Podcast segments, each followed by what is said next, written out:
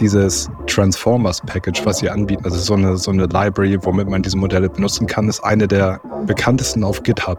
Aber viele Sachen sind nicht offen und an irgendeinem Punkt kommen wir halt dahin, dass, dass diese Firmen Geld machen müssen, weil es ist halt unglaublich teuer, diese Modelle zu deployen. Insofern sind also eigentlich viele Modelle gar nicht wirklich so Open Source, sondern man hat halt einen Bestandteil, das, das letztlich das, was hinten rauskommt, das, das Modell, man kann damit rumspielen, aber oftmals fehlen einfach wesentliche Informationen, um hier wirklich komplett von Open Source zu sprechen.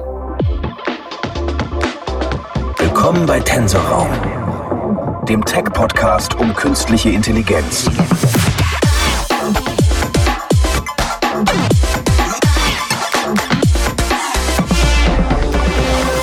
Willkommen zu einer neuen Folge Tensorraum, dem KI-Podcast. Einmal die Woche sprechen wir über aktuelle Themen im Bereich der künstlichen Intelligenz. Und wir, das bin natürlich nicht ich alleine, sondern habe Gott sei Dank die entsprechende Kompetenz bei mir und begrüße meine beiden Kollegen. Das einmal Janis Buchsteiner. Hallo Stefan, schön wieder hier zu sein. Und Arne Meyer.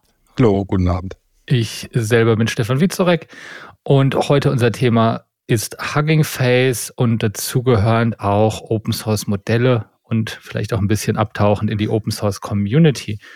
Aber bevor wir das tun, haben wir heute eine kleine Premiere und zwar haben wir tatsächlich unsere allererste Hörerfrage. Und die geht folgendermaßen, die richtet sich vor allem an den Arne, aber der Janis darf sie auch beantworten. Und ich lese ja mal vor. Hi Stefan, frag doch mal den Arne, was sein Lieblingsmodell ist. Ich habe verstanden, dass es unterschiedliche Modelle für unterschiedliche Aufgaben gibt. Was wäre aber sein bestes Modell 2023 in Klammern, welches idealerweise nicht GPT ist. Da würde ich halt sogar das, das wahrscheinlich beste Open Source Modell im Augenblick nehmen. Das ist nämlich das Mixtral 7x8b von, von Mistral. Die waren schon sehr erfolgreich mit ihrem 7 Milliarden Parameter Modell und dann haben sie ein Modell gebaut, was halt mehrere Experten vereint, ähnlich wie GPT wahrscheinlich. Und das im Augenblick, ist im Augenblick in diesen ganzen Leaderboards sehr vorne mit dabei. Ach so, hat GPT auch mehrere Modelle? Ich, ich dachte, ne, Mixtrail, das ist das Besondere ist, das sind ist so ein Konglomerat von unterschiedlichen. Ich meine, es gab vor ein paar Jahren mal so ein, so ein äh, vor ein paar Jahren, äh, ja, vor einem Jahr oder so mal so ein Leak, wo einfach Informationen preisgegeben wurden, wie wohl, wie viel Parameter wohl GPT-4 hat, wie die Architektur aussieht. Und da war wohl, wenn ich mich richtig erinnere, ein Takeaway, dass es nicht ein GPT-4 ist, sondern dass ähm, es gegebenenfalls ja einfach unterschiedliche Komponenten gibt, die je nach Art der Anfrage ähm, getriggert werden. Genau, und das, das passt schon sehr gut zu unserem Thema heute. Offene Modelle und nicht offene Modelle. Vielleicht wollen wir erstmal mit Hugging Face starten. Finde ich gut, finde ich gut. Also wir haben Stefan, äh, Stefan wollte schon wieder was sagen, aber äh ich wollte nur noch mal Mixtrail als als das Modell 2023 auf seinen Thron heben, auf den es gehört. Und okay, Haken dran. Ja, so. check. Dieses Thema Hugging Face, ähm, warum haben wir das ausgewählt? Stefan, du, ich glaube, du warst da manchmal gar nicht so überzeugt von. Ich glaube, das Thema ist wichtig, weil in dieser ganzen AI, ähm, KI-Welt es ein paar Namen gibt, die man inzwischen öfter mal gehört hat. Einer ist wahrscheinlich OpenAI und ein anderer wichtiger Name ist in meinen Augen ähm, Hugging Face. Hugging Face ist, glaube ich, ein ganz wichtiger Player in der Welt dieser ähm, generativen Modelle. Und es ist definitiv, glaube ich, wert, einmal darüber zu sprechen, was ist Hugging Face eigentlich? und was macht die so besonders und welchen Beitrag leisten die eigentlich zur Open Source Community? Und wie verdienen die eigentlich Geld? Ja, vielleicht ne, kurz, warum war ich da nicht so überzeugt von? Also überzeugt ist vielleicht das falsche Wort, aber für mich als Nicht-Fachmann im Gegensatz zu euch, ne, die ja, ja beide ja wirklich täglich mit Modellen arbeitet, der eigene, ne, guckt, was man selber an Modellen bauen kann, für mich ist Hugging Face ein Name gewesen, den kannte man irgendwie, ja, hatte man schon mal gehört, aber ich habe da jetzt keine, keine Touchpoints mit gehabt. Ne? Also ich musste quasi extra auch zur Folge überhaupt nochmal gucken, okay, alles klar, was macht das Ding überhaupt? Also fangen wir mal an. Hugging Face hat eigentlich verschiedene Komponenten, also hat verschiedene, nennen wir es einfach mal Produkte, was, was, was die so anbieten. Zum einen findet man auf Hugging Face Tausende, wenn nicht Hunderttausende ähm, Modelle, die Entwickler, das können Menschen wie du und ich sein, auf ihren eigenen Daten oder auf öffentlich, öffentlich verfügbaren Daten trainiert haben und auf Hugging Face hochgeladen haben und abhängig von der Lizenz und den, den Einstellungen öffentlich verfügbar äh, machen.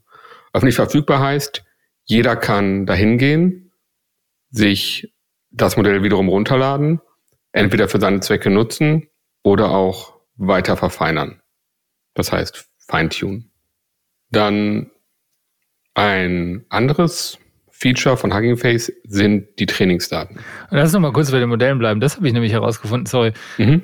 Also, ne, wenn ich mich da einlogge, dann habe ich, also theoretisch weiß ich, wonach ich suche, finde dort alle Modelle. Da gibt es ja auch diesen Spaces-Bereich, was hatte so ein bisschen das Gefühl, dass dann nochmal so eine Art Wikipedia für Modelle. Ich weiß nicht, ob das eine gute Beschreibung ist. Und man kann ja sogar tatsächlich als nicht-Informatiker, nicht Data Scientist da so ein bisschen mit rumspielen und ja immer dann rechts testen, was ein eventueller Output ist. Was ich mich ja frage ist, also äh, wofür braucht ihr das? Also welche, welche, also ich habe mich die ganze Zeit gefragt, warum gibt es die Firma überhaupt? Also was ist, warum braucht es ein Hugging Face?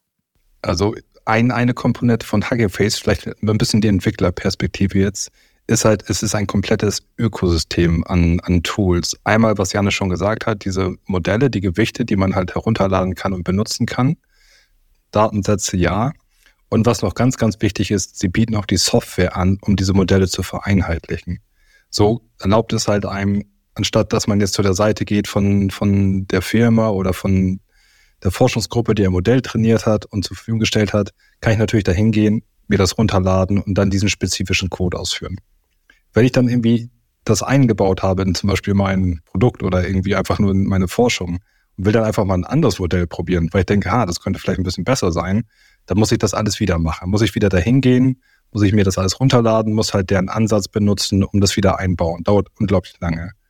Einen großen Wert, den ich sehe, ist halt, dass sie es vereinheitlich haben, dass ich einfach nur sagen kann, ein anderer Modellname, eine andere Modell-ID, der Rest bleibt gleich. Muss ich nur eine Zeile ändern und schon kann ich mein komplettes Experiment oder mein komplettes Produkt mit einem anderen Modell ausprobieren. Und das spart natürlich unglaublich viel Zeit, diese Vereinfachung. Und wir dürfen auch nicht vergessen, zum Beispiel, dass dieses Transformers Package, was sie anbieten, also so eine, so eine Library, womit man diese Modelle benutzen kann, ist eine der bekanntesten auf GitHub. Ich glaube, das ist unter den Top 30 GitHub Repositories. So GitHub ist halt eine der größten Seiten für Open Source Code, also größtenteils Open Source Code. Und das ist, glaube ich, unter den Top 30 mit irgendwie 120.000 Sternen, also Likes. Also es ist ja nicht nur so, dass jetzt irgendwie das für Experten sinnvoll ist, die da täglich mitarbeiten, sondern auch für, ich sag mal, für Einsteiger, welche die einfach mal nur ein kleines Hobbyprojekt damit bauen wollen. Das wird alles abgedeckt durch das, was sie halt anbieten. Und das macht es halt so stark, dass halt der Anfänger erstmal damit ein bisschen rumspielen kann, dann tiefer eintauchen kann und bis zum ich tune jetzt mein eigenes Modell auf meinen eigenen Daten alles machen kann. Also es ist wirklich fast idiotensicher, Stefan. Es ist idiotensicher. Also meinst ich könnte es benutzen, ja. Du, du musst ja überlegen, wo kommen wir denn eigentlich her? Ne? Das heißt, diese ähm, Technologien, um, um, um neuronale Netze zu gestalten, die gab es natürlich schon vorher. Aber das wurde natürlich hauptsächlich in der, in der Forschung benutzt. Ne? Also ähm, das war so kompliziert für, für Laien, sag ich mal, ähm, sich in diese Theorie ähm, hin, hineinzufuchsen. Und auf einmal ist da dieses, dieses Unternehmen Hugging Face, das eine, eine Programmbibliothek herausgebracht hat, dass es wirklich ermöglicht, mit vielleicht zehn Zeilen Code ein Modell zu laden, Trainingsdaten zu laden und ähm, es zu trainieren gegebenenfalls oder einfach Ausgaben zu produzieren. Ist, läuft denn ein Mixtral unter Hugging Face? Also kann, kann ich dann eben wechseln und da testen? Weil die Frage, worauf ich abziele, ist, dass, also die, ja, leuchtet mir ein, aber sind das denn die aktuellen Modelle, die, mit denen ich experimentieren will? Weil wenn, ne, wenn man sagt, dass die Top-Modelle, ne, das ist ein Claw, das ist ein Mistral, Schrägstrich Mixtral, ein GPT, kann ich zwischen denen wechseln? Oder dann nur zwischen nicht ganz so guten Open-Source-Modellen? Wahrscheinlich eher zweiteres. Aber ich glaube, das kommt doch halt ein bisschen auf das Klientel an weil die Leute, die halt Hugging Face benutzen, sind wahrscheinlich auch eher die Personen, die dann ein Modell nehmen, was es dort gibt und das dann halt an ihre Daten anpassen. Dass nachher die Performance zum Beispiel für eine bestimmte Aufgabe, dass die vielleicht nicht schlechter ist als jetzt GPT, aber man kann es halt selber dann halt deployen, also selber dann in, die, in, in eine eigene Cloud packen und selber benutzen, wie man es möchte, muss nicht seine Daten irgendwo anders hinschicken. So GPT, for example, also OpenAI, die, die ähm, benutzen eine API-Einbindung. Das heißt, du kannst halt deren API aufrufen von deinem Rechner, dann wird es halt dahin geschickt und da wird es verarbeitet, dann kriegt man das Ergebnis zurück. Dasselbe für Anthropic mit Claude und sogar Mistral hat mittlerweile eine Plattform, auf der man die laufen lassen kann. Wir dürfen nicht vergessen, wir reden ja nicht einfach nur über Software und über irgendwelche Gewichte, sondern wir reden darüber, dass man die Modelle auch zum Laufen bringen muss. Und das ist eigentlich eine der großen Schwierigkeiten. Und sogar da hat Hacking Face zum Beispiel Tools entwickelt, die man dann selber auf Amazon laufen lassen kann und damit sogar seine eigenen Modelle laufen, also betreiben kann. Das ist ja noch eine Komponente, die haben wir ganz vergessen, weil ich meine, die ganzen Datencenter laufen im Augenblick heiß aufgrund von LLMs. Eine Schwierigkeit ist halt das Laufen lassen und das, die Skalierbarkeit und sogar da wird halt noch unterstützt. Also Mistral hat ein Space auf, auf Hugging Face und ähm, da findest du dann einige ihrer Modelle auch. Unter anderem auch, auch Mixtral. Ja. Okay, das war jetzt nur meine Frage, ne? weil, weil du, ne, wo, woher komme ich? Du hast ja, äh, also diesen Use Case, schnell Modelle zu testen, der leuchtet mir absolut ein. Ne? Dass du eben sagen kannst, okay, mit, mit wenig Aufwand schaue ich eben, wie, wie jetzt mein neues Modell performt versus ähm, Mixtral, was auch immer. Aber meine Sorge wäre ja, dass, und das ist ja vielleicht auch so ein Metathema, dass du, äh, je länger wir voranschreiten in der ganzen KI-Entwicklung, dass du immer mehr Firmen sehen wirst, die nicht ihre Sachen Open Source zur Verfügung stellen und nicht so einfach über andere Wege verfügbar machen wollen, sondern dass sie garantiert wollen, dass du, dass sie über deren Plattformen, über deren APIs abgefragt werden. Also ich weiß nicht, ich bin da technisch nicht so tief drin, ob das dann immer mit Hugging Face auch geht. Also zum Beispiel, wir hatten ja vor einiger Zeit über OpenAI gesprochen und so ein bisschen den Werdegang von OpenAI und dass ähm, die Politik von OpenAI sich auch über die Jahre verändert hat. Und das ist beispielsweise auch auf Hugging Face sichtbar. Das heißt, OpenAI hat auch auf Hugging Face ein Space und die ersten GPT-Modelle, das heißt, ich glaube bis einschließlich GPT-2 sind auch heute noch ähm, auf, auf Hugging Face verfügbar. Und dann kam halt irgendwann bei OpenAI dieser Politikwechsel. Man ähm, hat sich dazu entschlossen, die Modelle nicht mehr öffentlich verfügbar zu machen, also nicht einsehbar zu machen. Und ich bin mir gar nicht sicher, wie, wie weit dieser ähm, Space von OpenAI hier noch gepflegt wird. Da wird immer, glaube ich, auch noch Modelle zur Verfügung gestellt, aber nicht mehr diese großen bekannten. Wie wichtig ist für euch Hugging Face als, als Entwickler? Das ist, sagt ihr, das ist eigentlich, also gibt, das ist ein Ding, wo ich nicht drum herum komme.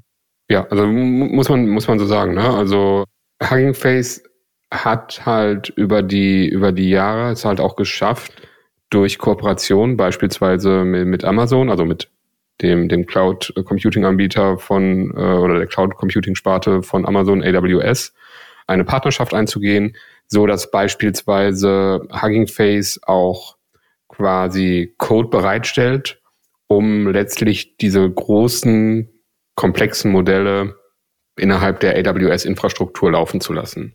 Aber das ist auch noch ein gutes Beispiel, woran man vielleicht erkennen kann, dass, dass es ja immer noch eine Firma ist, die Geld machen muss.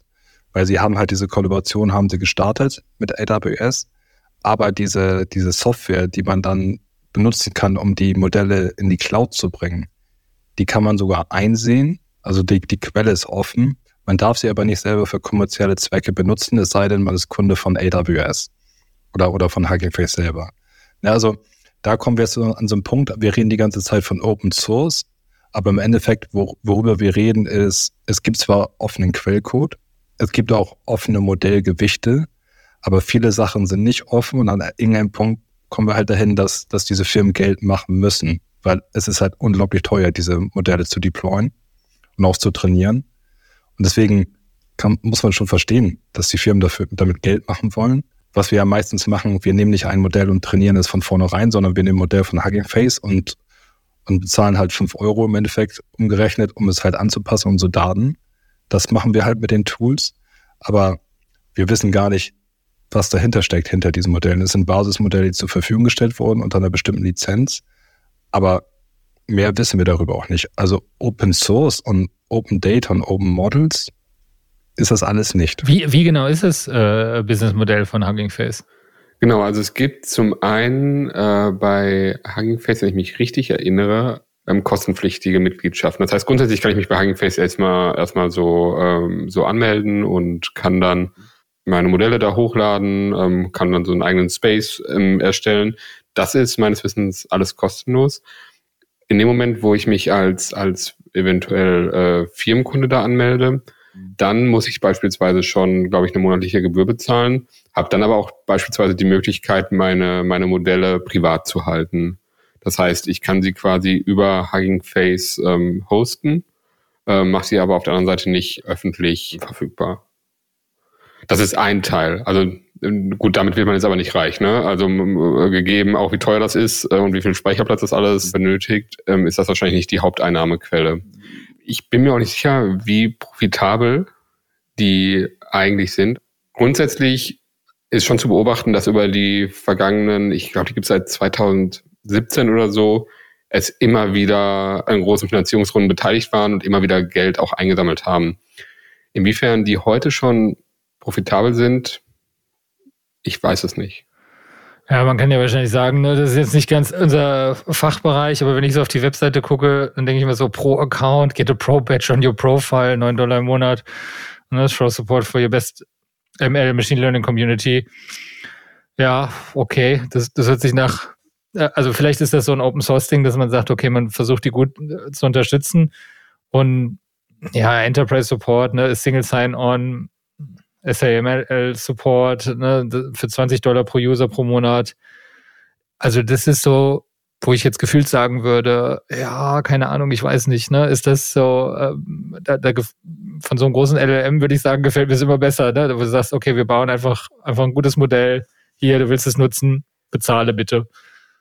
Oder, oder ist, ist der Use Case eher so, dass es, also wir reden ja natürlich immer über die Großen, aber dass man sagt, okay, wenn ich jetzt, gibt es andere Use Cases, wo man sagen würde, okay, da sind die, die Free-Modelle von Hugging Face, so, die man gerne braucht für irgendwelche Special Use Cases?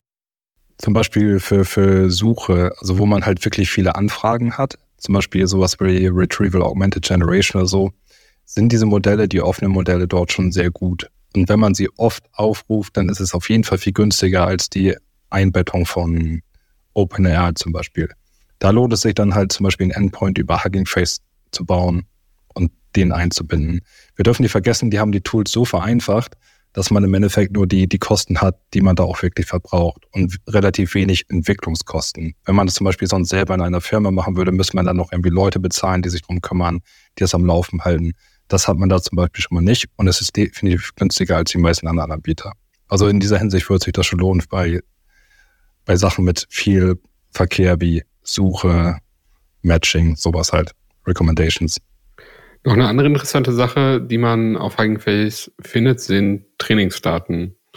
Ähm, das ist ja auch oftmals so eine Frage, ne? Also man kriegt ja so mit, irgendwie die, die großen Sprachmodelle sind auf Milliarden von Textdatenfragmenten trainiert worden. Wo kommen die eigentlich her? Es ist natürlich nicht so, dass Hugging Face alles hat, aber Hugging Face hat auch, auch hier habe ich wieder keine Zahlen vorbereitet, ist aber auch, glaube ich, irrelevant, ein sehr, sehr umfassendes ähm, Inventar an Trainingsdaten. Und ich habe jetzt einfach mal, man kann es auch super filtern, das heißt, man kann dann wirklich auf die, auf die ähm, Datensätze gehen, man kann seine Aufgabe ähm, aussuchen, die man lösen möchte. Beispielsweise habe ich mir jetzt rausgesucht Question Answering. Das heißt, das Problem, was wir lösen möchten, ist, ähm, ich habe einen Text, ich stelle eine Frage und die Antwort ähm, zu dieser Frage ähm, steht in dem Text drin. Und dann kann man das Ganze auch auf eine Sprache filtern. Möchte ich das auf Englisch haben, auf Deutsch, auf Französisch, was weiß ich. Ich habe jetzt einfach mal German Quad rausgesucht, also German und dann QUAD für Question Answering äh, Dataset. Und da ist dann beispielsweise so eine Frage drin wie, wie viele Einwohner Luxemburgs sind Portugiesen? Und die, äh, was man da hat, also dieser Datensatz besteht quasi aus drei Spalten. In der ersten Spalte steht ein, ein Textstück, so ist unterschiedlich lang, sagen wir mal so zwischen 100, 300 Wörtern. In der zweiten Spalte steht eine Frage und dann in der dritten Spalte die entsprechende Antwort und wo die in dem Text zu finden ist. Datensätze dieser Art findet man dann zuhauf auf Hugging Face und ähm, ist definitiv eine super Anlaufstelle, wenn man vielleicht eine Idee für ein, ein Modell hat, eine Aufgabe hat Und man möchte erstmal grundsätzlich gucken, funktioniert das dann? Ne, dann legt man natürlich erstmal mit diesen ähm, ähm, standardisierten äh, Datensätzen los, die man öffentlich findet, bevor man sich jetzt daran macht, selber solche Daten zu erzeugen oder eigene Daten, die man hat, zu bereinigen und in ein entsprechendes Format zu bringen. Wie, wie kommen die zu diesen Datensätzen? Weil ich hätte ja gesagt, das ist natürlich schon ein sehr starker Use Case, ne? weil Trainingsdaten und so weiter würde ich ja, das haben wir, glaube ich, auch schon in oder anderen Folge mal angesprochen, dass äh, die, die, die Verbesserung, also Trainingsdaten sind schon so essentiell für Modelle, dass, wenn ich darauf zugreifen kann, das ja schon interessanter. Wisst ihr, wo, wo die die her haben? Also woher, wo kommen die her? Also beispielsweise diese, diesen Datensatz, ähm, den ich gerade ähm, beschrieben habe, der ähm, kommt von einer Firma, die Deepset.ai heißt. Und die haben diesen Datensatz selbst erstellt. Da sind, glaube ich, 13.000 oder 14.000 Fragen drin. Und ähm, die haben den entsprechend hier auf, auf Hugging Face zur Verfügung gestellt. Das heißt, die erstellen die nicht selber, das ist auch noch der, der Punkt. Ne? Also Hugging Face ähm, erstellt nicht selber diese Daten, sondern dient auch hier wieder als ähm, Plattform, um solche Daten zur Verfügung zu stellen. Also alles in allem, um dieses, dieses Thema Hugging Face vielleicht jetzt ähm, zumindest vorübergehend ja, zu, zu beenden, bevor wir allgemein vielleicht zur Open Source Community ähm, ähm, wechseln, ist, glaube ich, schon wirklich ein, ein Big Player. Ne? Also die haben zum einen die Modelle, die haben zum anderen die Daten und sie haben die ähm, den, den Code, sag ich mal. Ne? Also die, die, die Programmbibliotheken, die es ermöglichen, mit äh, diesen Modellen und Daten zu interagieren. Ja, ich bin da generell noch so ein bisschen skeptisch. Das liegt aber einfach wahrscheinlich daran, dass ich einfach zu weit weg davon bin. Ne? Ähm, wenn ihr sagt, ne, das ist so, so wertvoll.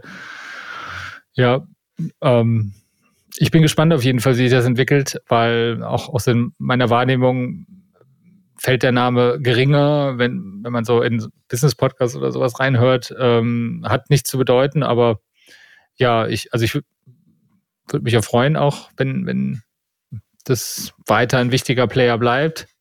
Ich bin ein bisschen skeptisch. Stefan, wenn du, wenn du Farbe bekennen müsstest ähm, bezüglich Open Source, und wie du zur Open Source Entwicklung und Open Source Community stehst. Eher pro oder eher contra? Äh, weder noch. Ich habe da jetzt keine explizite äh, Meinung zu. Äh, ich finde es ja erstmal immer super sympathisch und als äh, Konsument von Produkten, der ich ja eher bin, als jetzt ein Nutzer ist es ja, ist zumindest meine Wahrnehmung eben die, dass die Mehrheit der B2C Open Source Produkte ja in der Regel den, dann, ja, das Kostenlose, das bezahlst du dann halt mit mangelnder Qualität. Das ist so mal ganz allgemein gesagt. Gibt ja wahrscheinlich so Ausnahmen wie Linux natürlich, aber selbst Linux ist ja nicht, würde ich sagen, geringfügig ein B2C-Produkt. Könnt ihr jetzt vielleicht natürlich sagen. Und da ähm, habe ich jetzt gerade ja. ähm, einen Gesichtsausdruck gesehen hier, der sagt aber was anderes. Ja, go, go, go. Hier spricht ja auch der Idiot von uns. Okay, dann spricht der nächste Idiot. Also, ich, ich denke, die Projekte und die Ambitionen, die überlebt haben, sind halt die Open Source Projekte. Weil kannst du dir vorstellen, irgendein proprietäres Produkt, was vor 20 Jahren entwickelt wurde, vor 30, würde es das noch geben? Ja, also mir, mir, leuchtet ja auch ein, dass ja so Sachen wie, wie Android oder sowas, das läuft ja, glaube ich, alles auf Linux. Ne?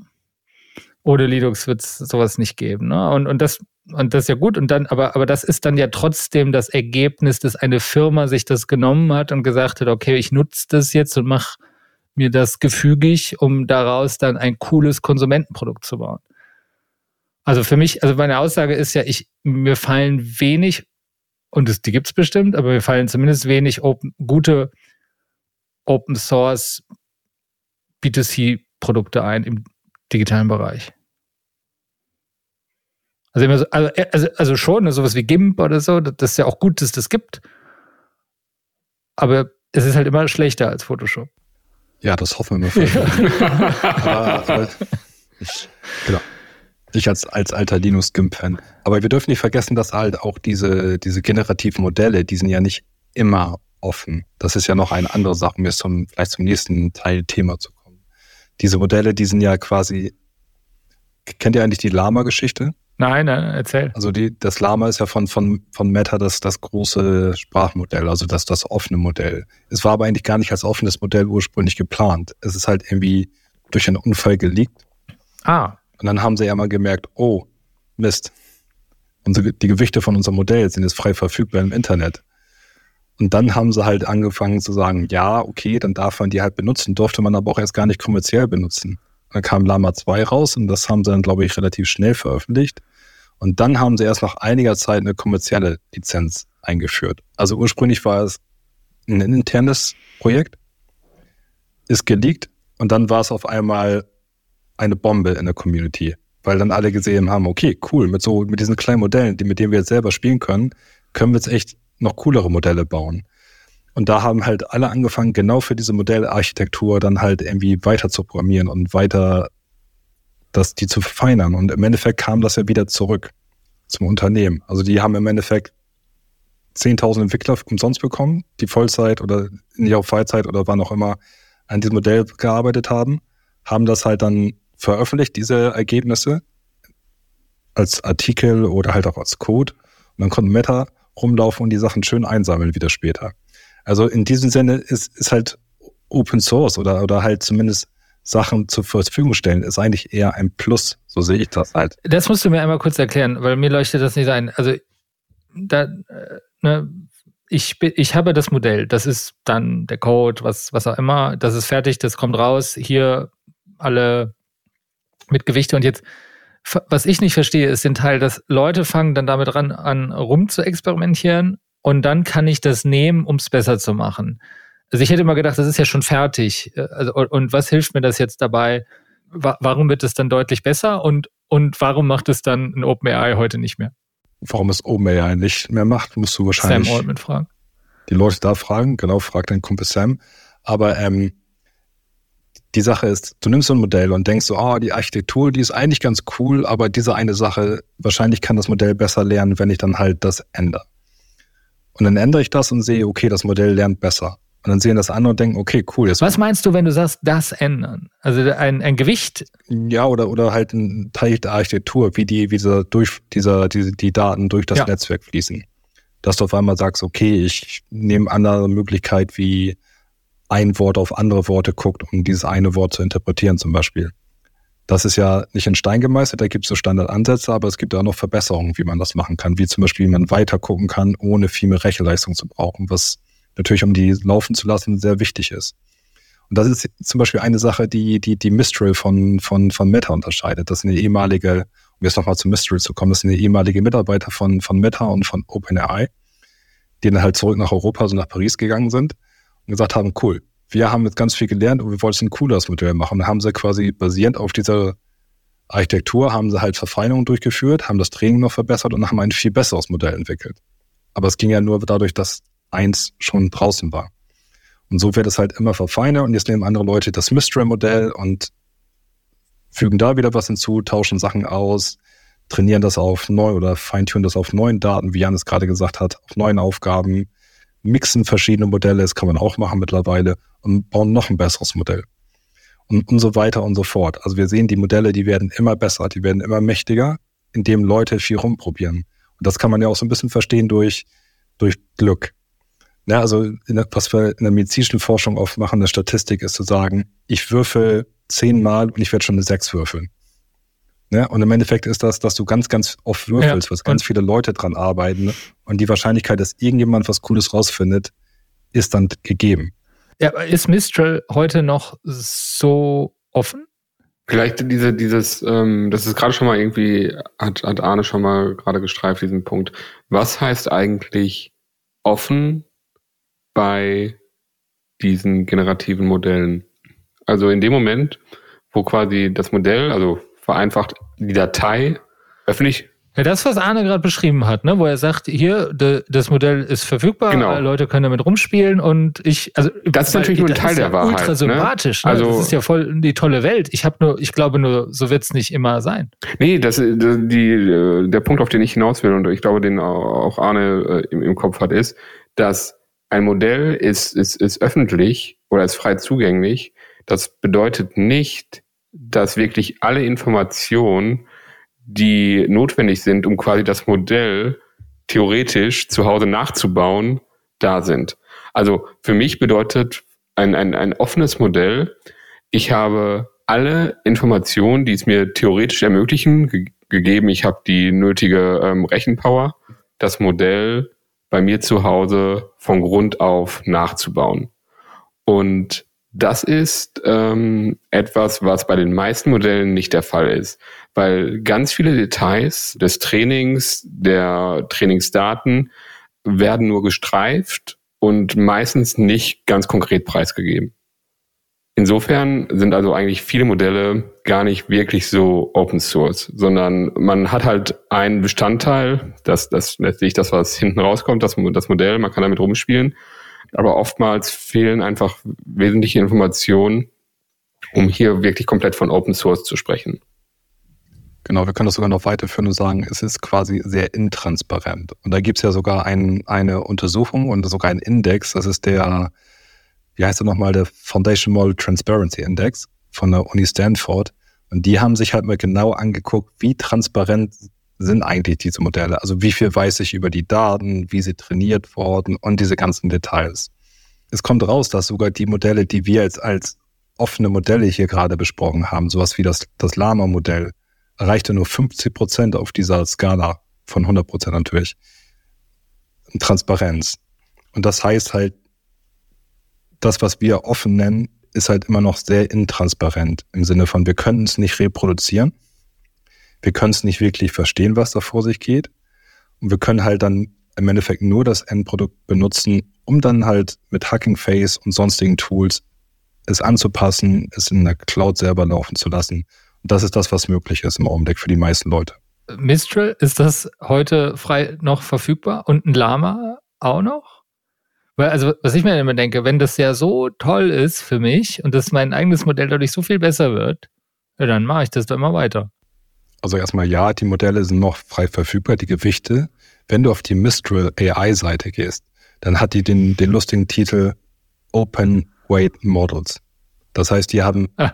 Modelle, deren Gewichte ja. offen sind. Details geben die uns sonst nicht. Okay, also das aber dann spricht ja erstmal dafür, dass das ja cool ist, weil ich, mein, ich habe immer gedacht, ja, ne, das ist so, ähm, du hast quasi äh, äh, Firmen am Anfang sind unbekannt, die Modelle sind unbekannt, dann machst du es frei verfügbar, äh, hoffst, dass du ein paar User findest und irgendwann ist dein Modell auch so gut, dass du sagen kannst, okay, jetzt kann ich dafür Geld nehmen. Aber ja, ich würde mich freuen, wenn es nicht so wäre und dass wirklich alle Modelle dadurch besser wären. Das wäre mal ein ganz, ganz interessanter anderer Ansatz, als was man sonst so kennt in der Tech-Welt. Aber zum Beispiel Mistral AI äh, verfolgt genau diesen Ansatz. Sie werden immer Modelle haben, die offen sind. Wahrscheinlich auch die neueren Modelle. Ich meine, die sind noch relativ jung. Wir kennen bisher nur zwei, drei Modelle von denen. Sie führen jetzt aber auch ihre eigene Plattform ein und wenn man das beste Modell von ihnen haben will, muss man sich dann aber auch da anmelden. Das ist ein bisschen so wie, wir zeigen erstmal, dass wir richtig gut sind und du kannst davon ausgehen, dass das, was wir dir verkaufen, noch viel besser ist. Und ich glaube, das ist deren allgemeiner Ansatz. Was ja auch vollkommen legitim ist übrigens. Ne? Also wie du ja schon sagtest, und sagen wir immer wieder, ne? es kostet halt auch einfach unendlich viel Geld, ne? die, die, ähm, das ganze Laufen dieser Modelle. Aber meine Sorge ist ja immer dann eben, und das hört sich ja schon ein bisschen so an, ne? OpenAI hat sich ja extra sogar Open genannt, ne? aber es ist heute, Closed AI wird auch guter Name für die Firma, auch ein guter Name dafür. Ne? Zurück vielleicht zu diesem ähm, Transparency Index größte Ungewissheit sind die Trainingsdaten, ist das korrekt? Ja, und ja, also es sind die Trainingsdaten erstmal als solche. Und ähm, was mit diesen Trainingsdaten genau gemacht wurde, wie die gegebenenfalls noch, noch vorverarbeitet wurden und was letztlich die konkrete, ich sag jetzt mal, Trainingsaufgabe war. Also da gibt es verschiedene Typen von Aufgaben, muss, muss man jetzt vielleicht gar nicht so sehr in die Tiefe eingehen, aber ist halt wie wenn ein Mensch im Fitnessstudio trainiert. Es gibt verschiedene Arten von Trainings und äh, unterschiedliche Trainingsmethoden können zu ähnlichen Ergebnissen führen, müssen aber nicht. Ähm, so ist es quasi auch bei, auch bei den Modellen. Wenn alles bekannt wäre, könnte ich dann das easy reproduzieren? Also ein Erfolg einer Firma, wenn ich ausreichend Rechenpower hätte, angenommen, ich nehme so einen Mistral und sagen, wenn die wirklich sagen würden, hier 100 Prozent alles Open Source, das sind die Trainingsdaten, das das zu 99 Prozent. Äh, es gibt immer noch so eine so eine stochastische, so eine, so eine Zufallskomponente, die vielleicht dafür sorgen könnte am Ende, dass dass es nicht eins zu eins, äh, dass das gleiche Modell ist, aber annähernd. Aber dafür müsstest du halt deiner Familie erklären, warum du alles Geld für 10.000 GPUs für ein halbes Jahr ausgeben würdest. Also es ist ja auch nochmal eine Investition, also wahrscheinlich, also Schätzungen zufolge kostet allein so ein kleines Modell zu trainieren wahrscheinlich eine halbe Million mindestens. Also wenn man es von Grund auf trainieren möchte. Und das ist nur ein Durchlauf erstmal. Und das musst du dann halt noch vielleicht mehrere Male machen, weil, wie Jan schon gesagt hat, es klappt ja nicht immer. Und dann kannst du quasi aufaddieren und, und, und überlegen, wie viel man da investieren müsste. Und das ist halt erstmal finanziell, das ist eine Sache, aber wenn man jetzt auch überlegt, so ein bisschen so Nachhaltigkeit. Ne? Also wenn man die Welt noch weiter erwärmen mit unglaublich viel Rechenpower, dann wird man, glaube ich, ziemlich schnell sagen, nein, macht man nicht. Nee, nee klar, ja, wir, wir jetzt nicht, aber ne, das ist ja momentan eigentlich der Space, über den alle reden. Ne? Und, und da, also die Frage hat ja darauf abgezielt, um zu verstehen, okay, das ist ja wahrscheinlich auch einer der Gründe, warum die Firmen ja da dann in der Hinsicht da sagen, nee, einen gewissen Teil hier, das ist unsere Entwicklungsarbeit, das sind unsere Trainingsdaten und so weiter. Äh, natürlich ist das nicht Open Source und nicht frei verfügbar, sondern hier ist das Modell, damit könnt ihr machen, das reicht. Egal, vielleicht nochmal kurz eine andere Frage und zwar in die Richtung Open Source Community. Gibt es da, also da habe ich gar nichts mit zu tun, aber gibt es da Unterschiede im Vergleich zur normalen, ja, in, in Anführungsstrichen Tech Community? Oder sagt ihr, ja, nö, eigentlich ist es das Gleiche, es geht daraus hervor. Also meiner Erfahrung nach ein Riesenunterschied ist, dass sich das Feld extrem schnell entwickelt. Das heißt, es ist nicht so wie so ein Betriebssystem entwickeln oder eine Programmiersprache oder sowas, wo was halt relativ stabil ist oder auch irgendwie Komponenten für Infrastruktur, für Cloud Computing, also die sind relativ stabil in der Entwicklung. Immer mal hier neues Feature, neue Version, aber das ist relativ langsam. Hier ist es halt so, dass du halt davon ausgehen kannst, wenn du mal zwei Wochen nicht irgendwo nachgeguckt hast, dass schon wieder sieben neue Features implementiert wurden. Und dass halt irgendwie was anderes auf einmal da funktioniert oder auch nicht mehr funktioniert. Und ich glaube, diese Geschwindigkeit ist, ist, ist ein großer Unterschied, zumindest in meiner eigenen Erfahrung. Dann halt, dass halt mehrere, es gibt sehr große Überlappungen zwischen den verschiedenen Projekten, die verschiedene Institutionen haben. Zum Beispiel, das kann sein, dass ein Doktorand eine neue Methode entwickelt und dann stürzen sich diese Hacking Face und andere darauf und versuchen die möglichst schnell zu implementieren und zur Verfügung zu stellen, teilweise innerhalb von ein paar Tagen. Und das finde ich schon sehr eindrucksvoll, die Geschwindigkeit, mit der neue Techniken adaptiert werden. Das war für mich eine neue Erfahrung auf jeden Fall als Programmierer. Und diese Geschwindigkeit, die hat dann auf der anderen Seite natürlich zur Folge, dass diesen Luxus, ähm, den du als Konsument von kommerzieller Software gewohnt bist, das heißt, dass deine Software irgendwie dann doch immer läuft, dass nach dem Update sie eigentlich auch noch läuft, ne, weil du sicher gehen kannst, da wurde ausreichend getestet oder man stellt zumindest sicher, dass wenn du von irgendeinem anderen, anderen Programm eine ältere Version benutzt, dass alles irgendwie funktioniert. Das merkt man schon, dass das so bei Hugging Face manchmal schief geht. Das ist jetzt auch nicht direkt ein Kritikpunkt, aber das ist quasi einfach dieser Geschwindigkeit geschuldet. Ne? Also Hugging Face beruht auch wiederum auf anderen Paketen und ähm, gewisse Features werden vielleicht auch nach, nach einer Zeit wieder eingestellt, weil man gemerkt hat, naja, das braucht man jetzt doch nicht oder da gibt es inzwischen was Besseres, dann lohnt es sich auch nicht, das weiterzuentwickeln. Und das hat dann natürlich zu, ähm, zur Folge, dass du als Entwickler da wirklich einen guten Blick drauf haben muss. Ne? Also du musst irgendwie gucken, will ich jetzt wirklich das Package updaten? Ähm, gehen da nicht vielleicht Sachen verloren, die ich eigentlich brauche? Macht es dann nicht doch Sinn, eher mit einer älteren Version zu arbeiten? Wie seht ihr die Zukunft von Hugging Face? Glaubt ihr, das wird es einfach immer geben, dafür wird es immer relevant sein? Also man muss ja sagen, die sitzen schon, also das sind nicht ihre Modelle, ne? Das sind irgendwie Modelle der, der Nutzer. Nichtsdestotrotz sitzen die ja schon auf einem gewaltigen Schatz. Natürlich muss man immer, wir haben gerade irgendwie gesagt, das waren, glaube ich, 500.000 Modelle. In, was ist der Schatz? Die, die Trainingssätze? Oder? Genau, also es sind irgendwie 500.000 Modelle. Da muss man natürlich einschränkend sagen, nicht jedes Modell da ist Gold wert. Ne? Also jeder, das ist wie, äh, jeder kann ein Modell hochladen. Also ich könnte morgen mein Stefan Supermodell hochladen und Du kannst jetzt beispielsweise dein, dein äh, WhatsApp-Verlauf äh, mit irgendeinem Kumpel von dir ähm, oder von mehreren deiner Freunde quasi als Trainingsdaten benutzen und dann kannst du vielleicht ein, ein Modell trainieren, das ähm, in der Lage ist, genauso auf WhatsApp zu schreiben wie du. Gott bewahre. Das will ähm, keiner. Das, das, das könntest du am Ende da hochladen. Die Frage ist, hat das einen Mehrwert? Ähm, ist, ist witzig, wird wahrscheinlich aber dann nicht irgendwie ähm, gebraucht. Auf der anderen Seite hat vielleicht irgendjemand ein cooles Modell entwickelt, was in der Lage ist, gewisse, ich weiß nicht, gewisse Bilder von Pflanzen zu unterscheiden. Ne? Und das kann, kann irgendwo auf der Welt für irgendeinen Botaniker super, super hilfreich sein, der irgendwie schnell große Mengen an Bilddaten ähm, klassifizieren möchte. Und ähm, die Frage ist halt, wie in Zukunft der Zugang zu diesen Modellen noch leichter und intuitiver ähm, gestaltet werden kann.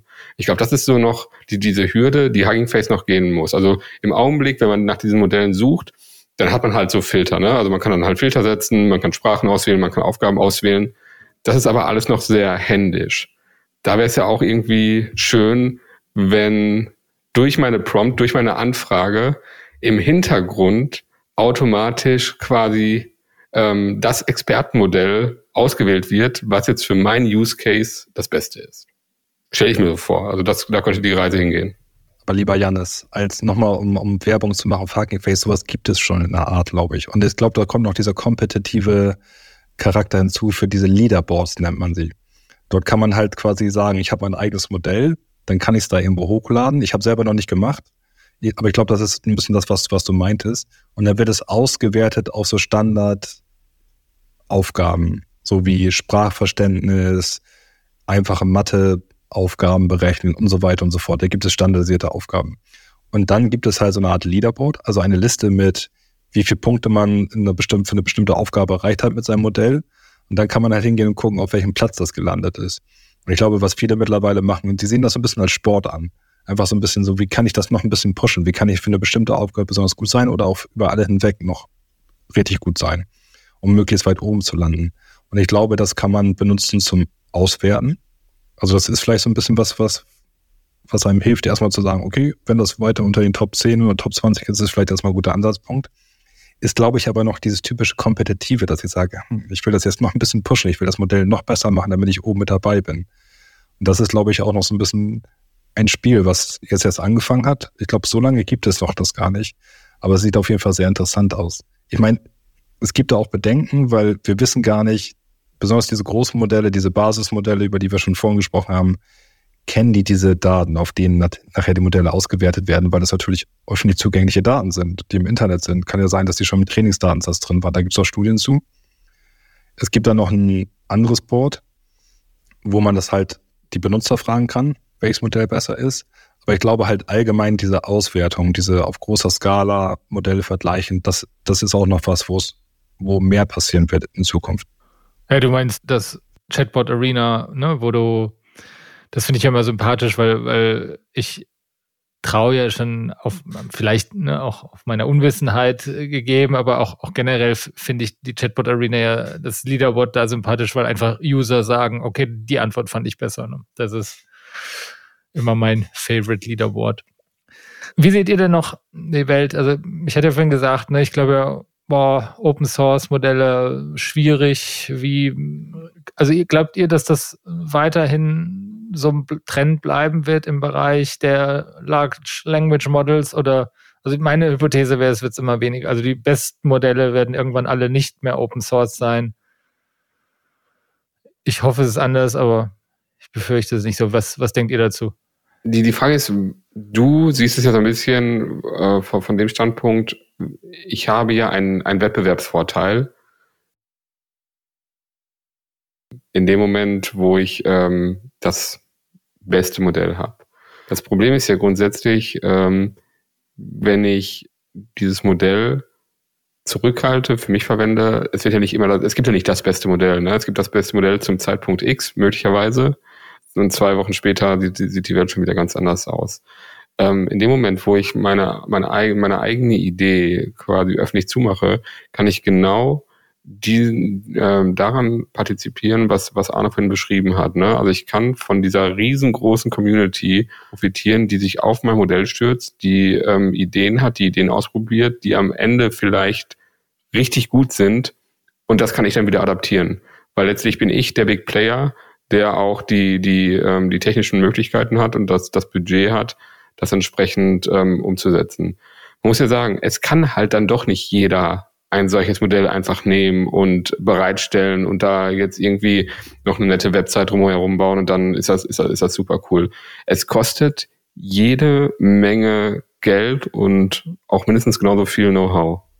Und wenn wir vielleicht nochmal zurückgucken, ich meine, Ende 2022 war der Durchbruch durch GPT, GPT 3.5, ChatGPT. Für, für euch, für, für mich war der letztes Jahr. Ja, genau. Und letztes Jahr, was da passiert ist, ist halt, dass diese ganzen offenen Modelle entwickelt wurden. Also im Endeffekt sogar Hugging Face selber in ihrem Blog haben das als, als Jahr der offenen Modelle auf meinem Rückblick passieren lassen. Und es ist wirklich viel passiert, auch im Sinne von Code, wie wir es trainieren können, wie wir diese Modelle trainieren können, komplett neue Ansätze. Also da ist sehr, sehr, sehr viel passiert. Auch alles frei zugänglich. Und ich glaube halt, dass, dass wir auch gerade so, so eine vielleicht leichte Sättigung erfahren. Natürlich können wir halt Modelle bauen, die noch mächtiger sind im Sinne von ein Modell kann noch mehr Aufgaben lösen, aber das ist ja vielleicht gar nicht, was die meisten Leute brauchen. Stell dir vor, du hast jetzt dein Unternehmen und du willst dann einfach ein Chatbot haben, der irgendwie Produkte vorschlägt, dann willst du am liebsten ein Modell haben, was auf deine eigenen Daten zugreifen kann. Und das muss nicht das größte Modell sein, sondern es kann ein relativ kleines sein. Das Wichtige ist nur, dass du es an deine eigenen Daten anbinden kannst. Entweder indem du es deine Daten feintunst oder indem du es halt wirklich mit deinen Datenbank verbindest über, was weiß ich, Retrieval, Augmented Generation und ähnliche Ansätze. Ich glaube, für viele ist da der Wert und dafür braucht man kein Riesenmodell, sondern dafür reicht auch schon das kleinste Mistral-Modell vielleicht.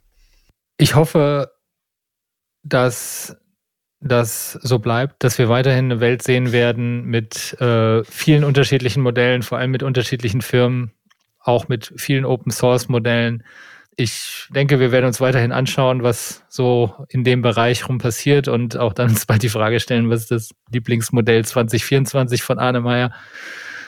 Aber ich würde sagen, das war's für heute und ich bedanke mich bei euch beiden. War für mich super interessant, weil komplettes Neuland für mich. Hat man gar nicht gemerkt, Stefan. Ja.